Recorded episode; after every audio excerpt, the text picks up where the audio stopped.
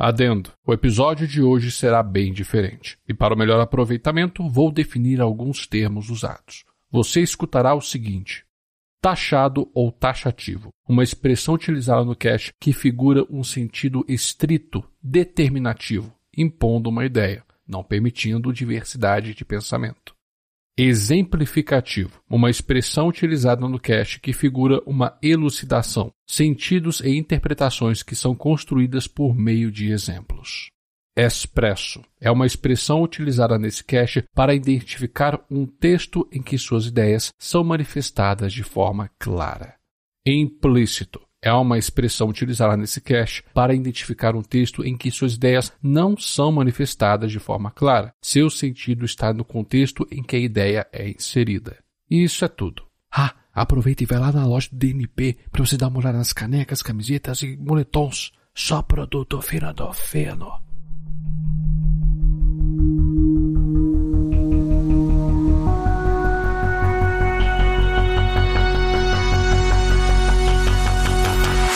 Seja bem-vindo ao Dados no Porão. Meu nome é Diego Mezencio e sou caótico leal.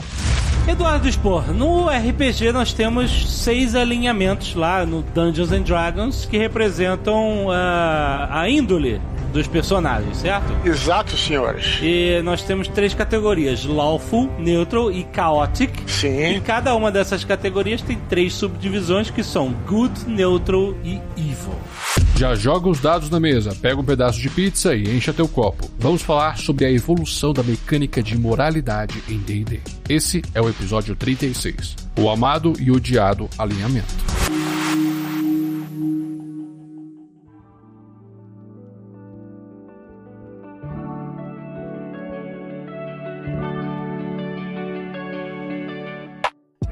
Caótico real? Eu, eu acho que não existe essa tendência. Só acho. Ah, eu sei que não existe esse tipo de alinhamento. Ou como é comumente falado, tendência. Fortei a ideia de caótico leal de um dos apoiadores do DNP. Para quem não sabe, tivemos uma mesa para comemorar a chegada dos primeiros cinco membros do grupo de Telegram. Se a memória não me falha, foi o Marcão que veio com essa ideia. Eu achei maravilhosa pelo seu tom jocoso, um paradoxo que resulta na tendência de verdadeira neutralidade. Em termos de mecânica, a nomenclatura leal e caótica representa os extremos do espectro de moralidade no multiverso de D&D. A mecânica é justificada como uma linha para direcionar o roleplay na tomada de decisões, e nessa mesma perspectiva, ela é criticada com o argumento de empobrecimento narrativo do personagem porque ela ingessa o PDJ a uma característica moral, impedindo o seu desenvolvimento. E. Diego. Oi. Mal começou o podcast, cara. É, dá uma respirada. Não precisa querer se de pagar de inteligental o tempo todo. Oh, mas eu não. Ô, oh, meu parceiro, relaxa. A vida é irada. Ah, ok. Olha só, que tal você ser direto. É isso mesmo, seja objetivo. Vamos começar de novo. Apenas fale o que pretende abordar nesse cast sobre alinhamento e desenvolva o pensamento depois. Tá, certo. Mesmo que as pessoas amem ou odeiem a tendência, ela está presente em DD desde o seu início e provável que nunca deixará de estar. Se tornou algo característico do sistema. E esse cast vai ser bem diferente, pois vamos fazer uma viagem no tempo. No primeiro bloco, vou compartilhar as regras sobre o alinhamento de cada edição, fazendo breves comentários sobre o próprio sistema e seu ordenamento, e no segundo bloco, vou especular sobre como o alinhamento será tratado na próxima edição. Bem melhor.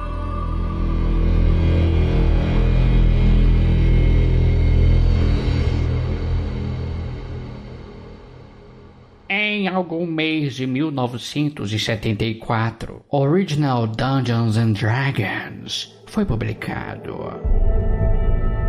Uma curiosidade. Antes da devida publicação, Dave Anderson pegou como base a primeira edição de Team Mail, lançado em 71 pela Guidon Games. Só depois ela foi reeditada e publicada pela TSR, que foi fundada em 73. Mas enfim, de forma bastante resumida, Dave construiu seu próprio set de regras com Chainmail para acomodar seu grupo de jogo e seu próprio cenário, Blackmore. Ele pegou a base de regras para tropas e as individualizou, transformando grupos em personagens, para que seus amigos jogassem com eles mesmos em um mundo de fantasia.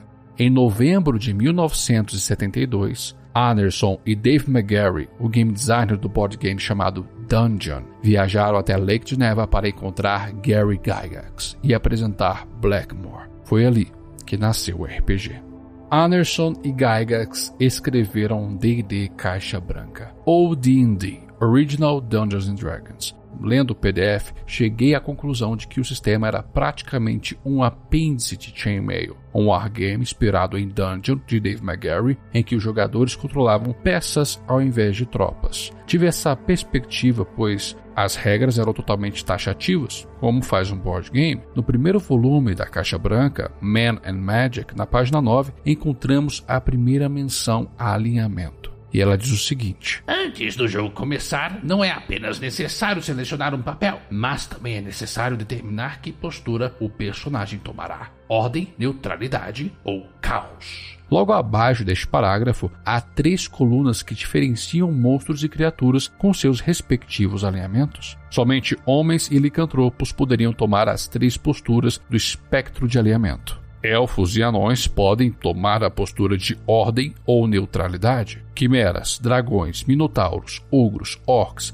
e gigantes. Essas seis criaturas só podem tomar a postura de neutralidade ou caos. O que eu falei agora são exceções. As posturas de outras criaturas do livro são taxadas. Algumas são exclusivamente da ordem, as que são exclusivamente da neutralidade e outras são exclusivamente do caos. Nos três volumes do Caixa Branca, não achei nada que exemplifique ou fale de forma expressa a moralidade do alinhamento. Na verdade, pela aplicabilidade das regras em sentido implícito, entendi que a ordem e caos eram forças cósmicas antagônicas que estavam em constante embate. Algumas criaturas tomaram partido da ordem, sendo que elas são originadas dessa postura, outras criaturas tomaram partido do caos, já que foram originadas dela. A neutralidade não havia muito o que falar dela, só era mais uma força que intercedia entre as duas. Meu raciocínio chegou a isso porque nas regras é aplicado o seguinte: o alinhamento adiciona uma língua conhecida para o PDJ, não dá nome para línguas, mas afirma que existe uma língua comum que todos falam e uma língua para cada postura. Também aplica na forma como NPCs de outras posturas interagem com você. Se são hostis, imparciais e tiverem a mesma postura, são amigáveis. Ela influencia também no efeito de determinada magia sobre o personagem ou até dos itens mágicos, dependendo da postura de quem criou determinado item. Como espadas, esses itens mágicos possuem tendência nessa edição, pois são munidas de inteligência, ego, propósito. Elas vão causar dano ao personagem de postura diversa que a utilizar. A cereja do bolo é o seguinte: a maioria das criaturas enfrentadas na masmorra são as criaturas que encontramos na tabela de postura caótica. E as raças jogáveis, com a exceção do homem, que poderia ser de qualquer outra postura, eram colocadas como posturas ordeiras ou neutras.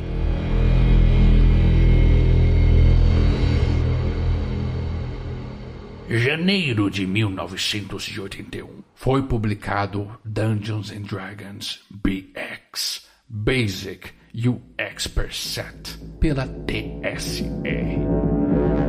Existe o set básico editado por Eric Holmes, lançado em 77, feito para a introdução ao AD&D, que foi lançado em 78, 3 a 4 anos antes do D&D BX. Mas vou tratar do set básico de Holmes como se fosse AD&D para nos artermos à pauta do cache, pois ambos têm a mesma ideia sobre alinhamento. E farei um comparativo com a segunda edição do Advanced, lançado em 89 resolvi tratar do BX primeiro devido à sua proximidade do entendimento de alinhamento ao original. Então, para introduzir os praticantes do Robin que não conhecem esta edição, parto dizendo que Gygax e Anderson não fizeram parte dela. Seus nomes estão na capa, pois eles foram os criadores de D&D, mas o editor responsável pela edição é Tom Moldvay. O BX é tratado em dois volumes, dois sets de regras. O Basic vai do nível 1 ao 3, direcionado para aventuras em dungeons, e o Expert, que foi feito para os personagens de nível 4 ao 14, direcionando para aventuras em ambientes selvagens. Esses livros não estavam no Caixa Vermelha? Somente o set básico que estava no Caixa Vermelha, que foi relançado em 83 pela TSR. E nessa reedição veio com mais cinco sets de regras em cinco caixas diferentes. Uma caixa Basic, que era vermelha, outra a Expert, a Companion, a Master e o set Immortal, do qual os jogadores ultrapassavam o nível 36 e se tornavam divindades. Essa edição foi chamada de Back Me, a junção das iniciais de cada set. Em 91, as caixas foram relançadas em um único tomo de regras, chamado de Rules Cyclopedia. No Brasil, em 94, temos a edição introdutória para o Rules Cyclopedia, que é conhecida como a Caixa Preta da Grow. Eu não vou falar muito dessas edições, pois elas seguem a mesma noção de alinhamento importada na edição de 81, que é o BX. Mas o alinhamento em comparação ao D&D original permaneceu a mesma? Apesar de terem um entendimento próximo, eu digo que não, só por conta de uma única diferença. A normativa deixou de ser taxativa, uma vez que o original se apoiava em outro sistema, chainmail, e no BX temos uma normativa exemplificativa, que se presta a um texto mais extenso para interpretação com o uso de exemplos. Se manteve a noção das três posturas do alinhamento: ordem, neutralidade e caos. Entretanto, o alinhamento é definido como estilo de vida. Na página B11 do set básico, temos uma página inteira dedicada para pontuar e exemplificar. Vou fazer aqui uma tradução livre. Ela diz o seguinte: Três modos básicos da vida guiam os atos dos personagens, dos jogadores e dos monstros. Cada modo de vida é chamado de alinhamento. Os três alinhamentos são chamados de ordem, caos e neutralidade. Cada alinhamento tem uma linguagem que inclui sinais de mãos e outras gesticulações. Os personagens dos jogadores sempre sabem falar sua língua de alinhamento, além de qualquer outra que possam conhecer. Se o monstro for capaz de falar, ele também poderá usar sua linguagem de alinhamento. Como puderam escutar, o alinhamento ainda tem influência sobre a língua que o PDJ fala. Diferente da primeira edição, ele não exerce tanta influência mecânica na interação de itens mágicos com tendência ou magia, a não ser magias específicas para lidar com criaturas de determinado alinhamento. Por exemplo, proteção contra o mal. Pela regra, a magia protege o conjurador contra ataques de uma criatura com alinhamento diverso. Por outro lado, a magia detectar o mal não é utilizada para detectar alinhamento diverso. Pelo texto da magia, ela cede ao árbitro, o termo utilizado para identificar o narrador ou mestre, a determinação do que é maligno no momento da conjuração pois até personagens de tendência ordeira poderiam praticar atos considerados pelo senso comum como malignos. O que é interessante, pois a ideia colocada em alinhamento abrange mais o campo ideológico do personagem, como está escrito na página B11. Escutem só. O alinhamento fornece diretrizes para o personagem viver. Os personagens tentarão seguir essas diretrizes, mas nem sempre terão sucesso. No livro diz que, se o mestre vê que o jogador não está seguindo as diretrizes, ele pode sugerir que o jogador mude de alinhamento ou aplique alguma penalidade ou punição. Logo após, é dado as diretrizes de cada modo de vida. Ordem ou ordeiro é a convicção de que tudo deve seguir uma ordem e que obedecer às regras é um modo natural da vida. Criaturas ordeiras tentarão dizer a verdade, obedecer às leis e se preocupar com todas as coisas vivas. Personagens ordeiros sempre tentam manter suas promessas. Eles tentarão obedecer às leis enquanto tais leis forem justas. Se uma escolha tem que ser feita entre o benefício do indivíduo e do grupo, o personagem ordeiro usualmente optará pelo benefício do grupo. Às vezes, liberdades individuais devem ser postas de lado para o bem do grupo. Usualmente, essas condutas são tidas como bondosas. É bem paladinesco, né?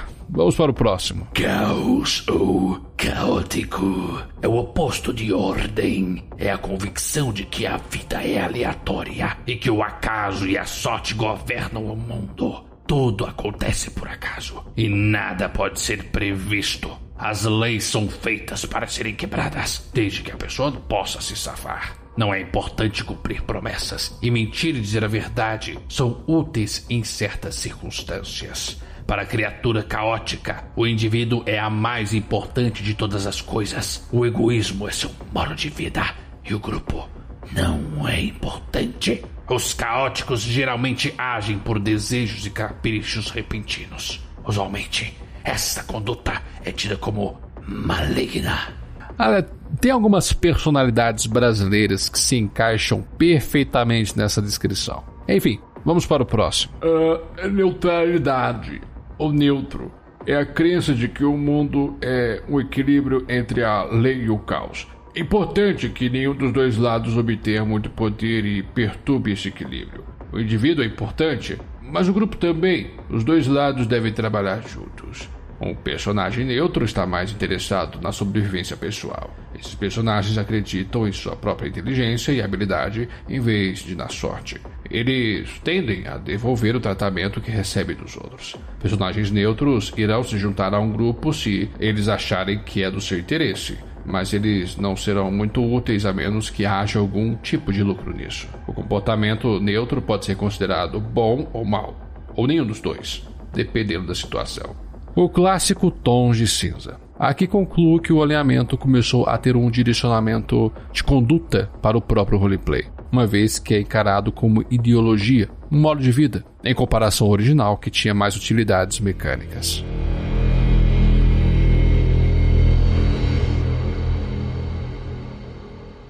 Junho de 1978 foi lançado a primeira edição do Advanced Dungeons and Dragons. Em 89 foi lançado a segunda edição de AD&D. Em 77, quando lançaram o set básico de Eric Holmes, apresentaram para o mundo dos wargames algo totalmente diferente. Ele foi de fato a introdução para o sistema lançado em 78. D&D não era mais um apêndice, um suplemento de Team Mail ele se tornou um jogo único com suas próprias regras e ideias.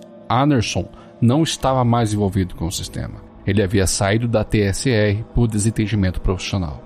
É o regramento em que algumas panelas do old school determinam como o jogo de estilo Gygaxiano. Nessa edição que foi apresentada expressamente a ideia de bom e mal? Sim, diferente do original, que o sentido era implícito, agora temos um conceito moral colocado no texto. Nessa edição se vê o primeiro gráfico de alinhamento colocado no apêndice 3, na página 119. Nela é mostrada os dois extremos, postos ao lado esquerdo e direito ordem e caos. A intersecção era a neutralidade, e a parte superior e inferior era aplicada à ideia moral de bom e mal. Assim, adicionaram novos conceitos como leal e bom, tido como santo, leal e mal, tido como diabólico, leal e neutro, neutro, caótico e neutro. Neutro não possui classificação. Caótico bom já era beato e caótico mal era tido como demoníaco.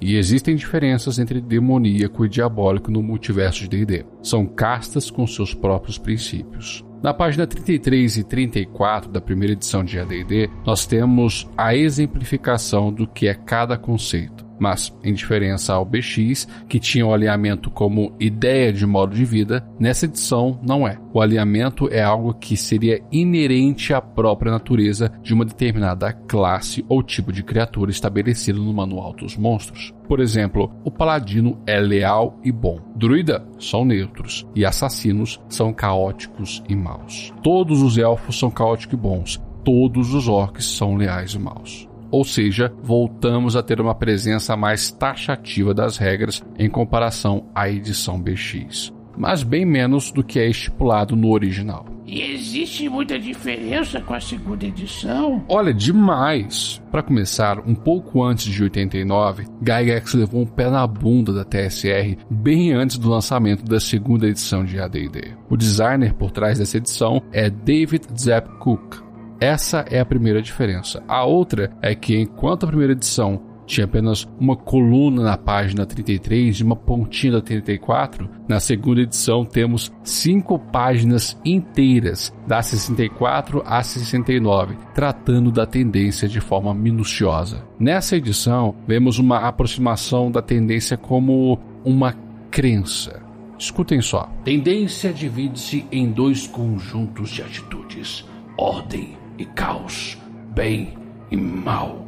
Combinando as diferentes variações dentro dos dois conjuntos, nove tendências são criadas. Atitudes envolvendo a ordem e o caos dividem-se em três crenças opostas. Imagine-as como pontas de um triângulo, todas se afastando uma das outras. As crenças são ordem ou lealdade, caos e neutralidade.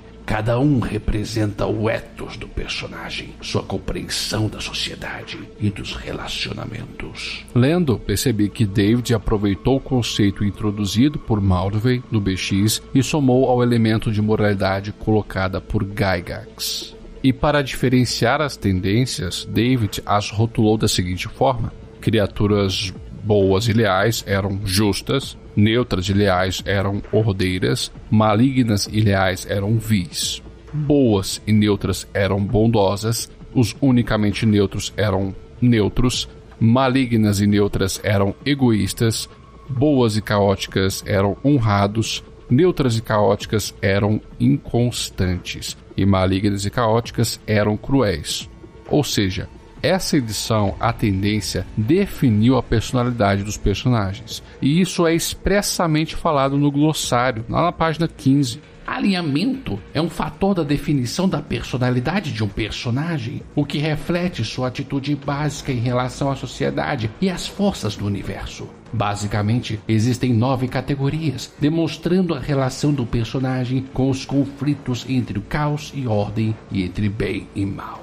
A tendência de um personagem é definida pelo jogador durante a criação. Nessa edição, temos aspectos taxativos, pois ainda assim algumas criaturas e classes tinham um alinhamento predeterminado pela regra. O paladino, nessa edição, ainda era obrigado a ser leal e bom. E outros elementos eram exemplificativos, pois as regras são bem extensas, dando abertura para interpretação. Por exemplo, a magia detectar o mal do clérigo tem a porcentagem de sucesso para descobrir um determinado grau de maldade. Ele não necessariamente detecta o mal em uma criatura de tendência maligna, pois, pelo texto, a maldade só será detectada no momento em que alguma atitude ou pretensão tem influência moral.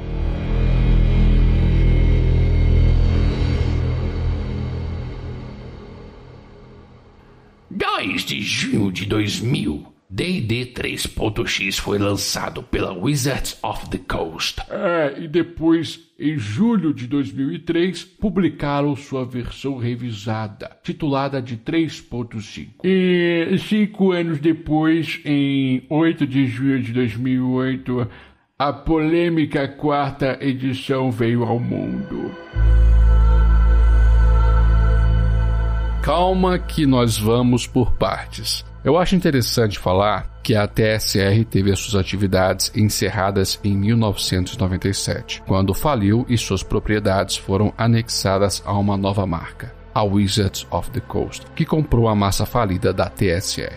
D&D ficou de molho e só nos anos 2000 nós vemos uma outra roupagem para o sistema, a 3.x. Ela foi editada por Monty Cook, Jonathan Tweed e Ralph Williams, referenciado como Skip Williams. É a edição que introduziu o sistema D20, que condensou a diversificação de dados que as edições passadas possuíam para a mecânica apenas para uma rolagem de D20 e foi a edição que as matrizes de combate ou grid se tornaram quase que uma obrigação para o jogo. Em 2003, Andy Collins revisou as regras da terceira edição e houve um relançamento nomeado como 3.5. Vamos que interessa logo. O alinhamento da edição. Uh, não teve mudança. Ué, como assim não teve? Não, ué. Permaneceu o mesmo pensamento. Olha, da 3.x para 3.5 de fato não teve uma mudança. Entretanto, para essas duas edições até o AD&D teve uma singela mudança. As ideias foram replicadas, mas os nomes mudaram. Manteve-se a interpretação estipulada na segunda edição de AD&D, taxando classes, raças para determinadas tendências, e uma leve alterada na questão da crença. O bem e o mal não seriam mais conceitos morais, e sim forças no cosmos. Os rótulos das tendências mudaram de justas para cruzados, bondosas para benfeitores, honrados para rebeldes, ordeiras para juízes, neutros para indecisos e por aí vai. Ou seja, A mecânica permaneceu imutável de 1989 a 2007.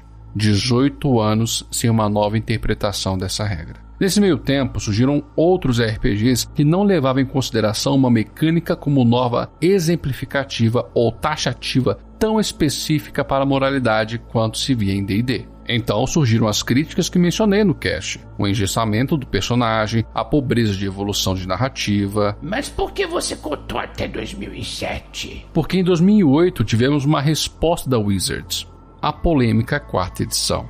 Essa foi a edição editada por Rob Hensel, Andy Collins e James Viat. Talvez eu tenha falado o nome errado, mas eu acredito que se fale dessa forma. Vemos um sistema mais voltado para o tabletop do que propriamente ao roleplay. Nele a porradaria come solta, e muitos D&Dzistas encaravam e ainda encaram essa edição mais como um MMORPG de mesa do que propriamente um jogo de interpretação de papéis. Só que, focando na tendência, vemos uma retomada da abordagem do D&D original. Na página 19 está escrito o seguinte: ao escolher uma tendência, você estará indicando a dedicação do seu personagem ao conjunto de princípios morais: bondoso, leal e bondoso, maligno ou caótico e maligno. Cosmologicamente, seria o lado no qual ele acredita e por quem ele luta com mais força. As tendências estão relacionadas a forças universais, superiores às divindades ou a quaisquer outras alianças que os personagens possam ter. Assim, o D&D original tratava a moralidade na sua forma implícita, mas na quarta edição temos a forma expressa, a lealdade e o caos são extremos da bondade e da maldade, como forças antagônicas universais mais elevadas que as divindades. Detalhe: aqui, paladinos não eram mais uma obrigação a serem leais e bons. Eles poderiam escolher a tendência de acordo com a divindade que cultuava. Temos o leal e bondoso, bondoso, caótico e maligno, maligno e imparcial, aquele que não tomou partido dessas forças universais. E para o uso mecânico, o texto diz o seguinte: para se determinar se um efeito ou magia afeta o personagem, as criaturas leais e bondosas são consideradas bondosas e os monstros caóticos e malignos são considerados malignos. Por exemplo, o herói leal e bondoso consegue usar um item mágico que só pode ser empunhado por criaturas bondosas. Ou seja, o texto não mais cede ao mestre ou árbitro, como é falado nas antigas edições, a interpretação do que é maligno ou bondoso. Para efeitos de regra, caótico é considerado como mal, leal é considerado como bom. Só que eu tenho uma crítica ao sistema nesse aspecto. Apesar de expor essa regra, ela não é bem explorada no livro de regras básico do jogador. Não há nada nas habilidades e magias livres por encontro ou diárias que usam a tendência do personagem, muito menos nos rituais. Só temos alguma abordagem nos artefatos do livro do mestre. O livro em si sugere que o jogador faça personagens de tendência bondosa ou leais e bondosas, com a justificativa de que seria melhor para a dinâmica do grupo, sem conflito entre jogadores e morre aqui. O resto do texto é uma exemplificação das tendências para auxiliar na interpretação. Inclusive, com relação à personalidade do personagem, na página 19 há o seguinte: Tendência não é parte da personalidade do personagem? Sim e não certos traços de personalidade têm peso moral, em particular aqueles que influenciam a maneira de interagir com os outros. A crueldade e a generosidade podem ser consideradas traços de personalidade, mas também são manifestações da importância e do valor que você dá às outras pessoas. O personagem que quer o bem pode ter um laivo de crueldade, mas se essa característica se manifestar com muita frequência ou de forma extrema, será difícil de dizer que ele está realmente defendendo seus ideais morais. Outros traços de personalidade não têm nenhum peso moral. Uma pessoa detalhista ou organizada pode ser tanto maligna quanto bondosa. A maioria das peculiaridades não está relacionada à tendência, mas pode afetar a maneira como a personalidade se traduz em atitude. O uso de tendência na mecânica que há nas regras básicas está no guia do mestre, como eu eu já disse, foi nos artefatos que são tratados na página 164 a 169, e são somente quatro: a cota invulnerável de Arnd, o machado dos Lordes Anões, a mão de Vecna e o olho de Vecna. A mecânica é sensacional. Ou esses artefatos possuem propósito e eles têm uma tabela de satisfação para com seu portador. Dependendo da tendência do portador e das suas atitudes, o artefato, de acordo com a sua própria tendência e propósito, ficará satisfeito e oferecerá benefícios ou ficará insatisfeito e passará a prejudicá-lo. Isso é muito legal. Pena que tem pouco. Talvez podemos encontrar em outros suplementos, mas em comparação a todo o material da quarta edição, é muito mal explorado.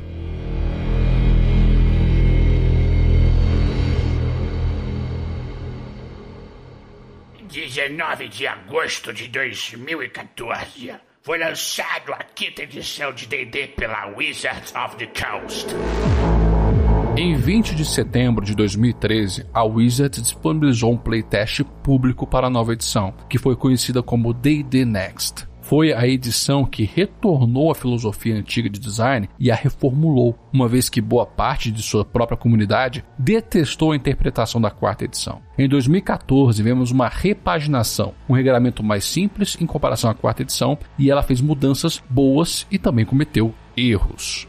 Os editores responsáveis por ela foram Mike Mears e Jeremy Crawford. Uma das melhores coisas que a quinta edição implementou foram os traços de personalidade, ideais, vínculos e defeitos do personagem. Elas estão tratadas no tema de background do livro do jogador. É uma parada tão simples, mas que de fato auxilia o jogador a direcionar a sua interpretação e procurar desenvolvê-lo melhor na narrativa. E é muito pouco explorado nas mesas de RPG que vemos por aí em streams ou da pessoal comentando em grupo de Facebook. O narrador pode conceder a inspiração ao personagem caso ele se depare ou faça algo que esteja relacionado ao traço de sua personalidade, ideia, vínculo ou defeito.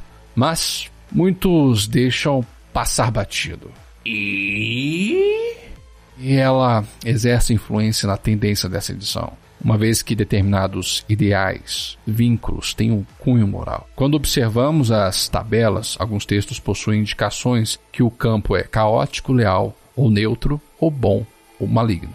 E falando sobre a moralidade dessa edição, vemos. Ah. Diego, você tá triste? Triste não. Eu tô decepcionado, sabe? Escutem este texto. Alinhamento é a junção de dois elementos. Um identifica a moralidade, o bem, o mal e a neutralidade, e o outro descreve as atitudes para com a sociedade e a ordem, lealdade, caos e neutralidade. Isso aqui está na página 122 do livro do jogador. Há as mesmas exemplificações de comportamento das nove tendências feitas em edições anteriores. Logo após essa definição do livro, ele diz no tópico de alinhamento no multiverso que a tendência é inerente à natureza do ser celestial e infernal, à essência destes seres. Respectivamente, eles seriam bons ou maus, ou seja, não possuem livre arbítrio. E isso é expressamente falado no tópico de alinhamento no multiverso. O texto justifica que a existência do livre-arbítrio das outras criaturas é devida à vontade das deidades de alinhamento bom, elas assim o quiseram, enquanto as malignas fizeram outras criaturas com propósitos pérfidos, limitando a arbitrariedade de suas atitudes. E a ideia se encerra por aqui.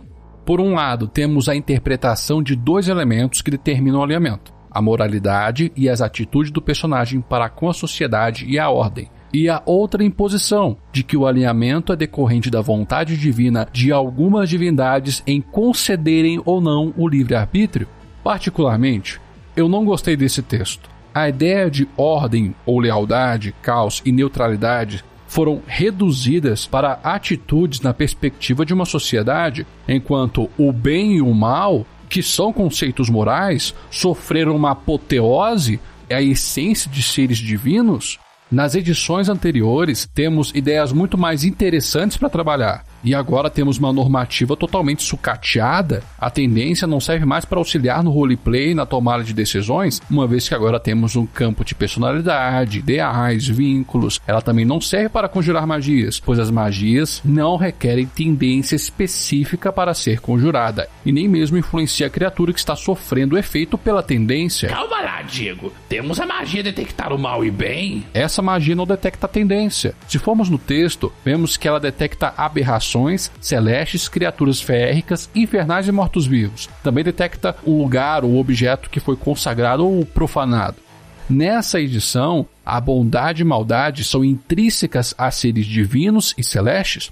Por exemplo, levando em consideração somente o texto sobre alinhamento no multiverso, Droll, apesar de ter a tendência maligna, não seria detectado por não ser uma criatura cuja essência é má. Ele apenas não possui livre-arbítrio. A justificativa dele ser maligno seria que Loth, a rainha das aranhas, o criou para que assim fosse. As seclas, escravos religiosos que servem para seus propósitos profanos, a magia detecta criaturas do tipo específico que denominei: aberrações, celestes, feéricas, infernais e mortos-vivos. Mesma coisa serve para proteção contra o mal e bem. A única serventia do alinhamento na quinta edição é a sintonia com itens mágicos inteligentes. E olhe lá, porque alguns itens mágicos inteligentes nem precisam saber da sua tendência, basta ser de uma ancestralidade específica. E esses itens mágicos estão no guia do mestre da quinta edição é quase que o mesmo problema da quarta. A diferença está no texto, que é melhor trabalhado na edição passada.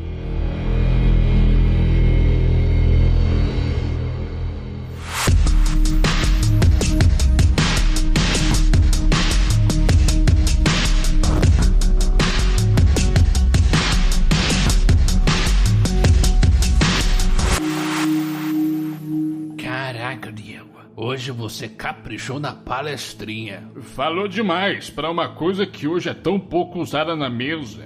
Olha, independente do uso dessa regra, ler todas as edições foi muito enriquecedor. E é claro, os problemas que apontei na quinta e quarta edição podem muito bem ser sanados pelo narrador, mas o propósito desse cast foi de mostrar como essa mecânica foi interpretada ao longo das edições. E agora? O que será da próxima edição? É, Jeremy Crawford disse que eles vão dar mais liberdade criativa para os jogadores. Parece que o personagem não estará mais preso a determinados traços de sua ancestralidade. Mesma coisa vai acontecer com o alinhamento. O que você acha, Diego?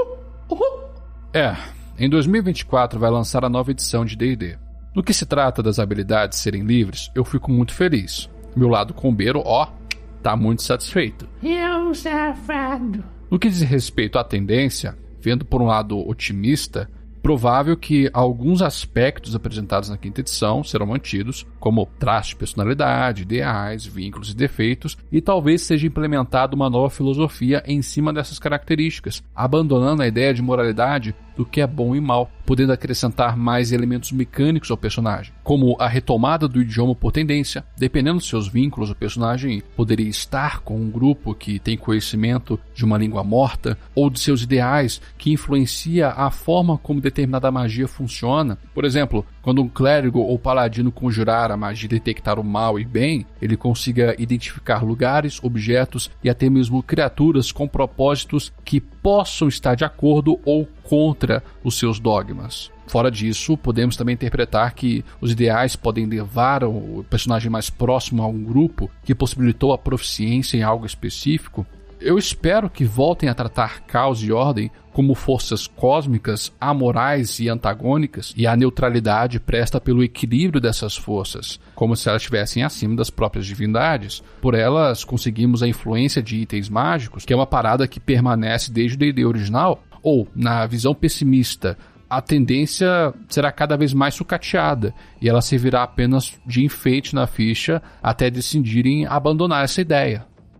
Mas me diga você, tem algo que eu deixei passar em alguma edição ou que você acha que eu tive uma interpretação equivocada? Mande um recado no Twitter e no Instagram, no arroba dados no porão. Toda última sexta-feira do mês tem cache de e-mails. E se quiser que seu recado seja lido, mande o parecer para dadosnoporão.gmail.com. E temos um plano de assinaturas no PicPay e Catarse. Você pode escolher entre dois tipos de assinatura. Caso se torne apoiador, você ganhará um desconto na loja de Dados no Porão. E em um dos apoios você tem acesso ao grupo de Telegram do Dados no Porão e um cache mensal exclusivo.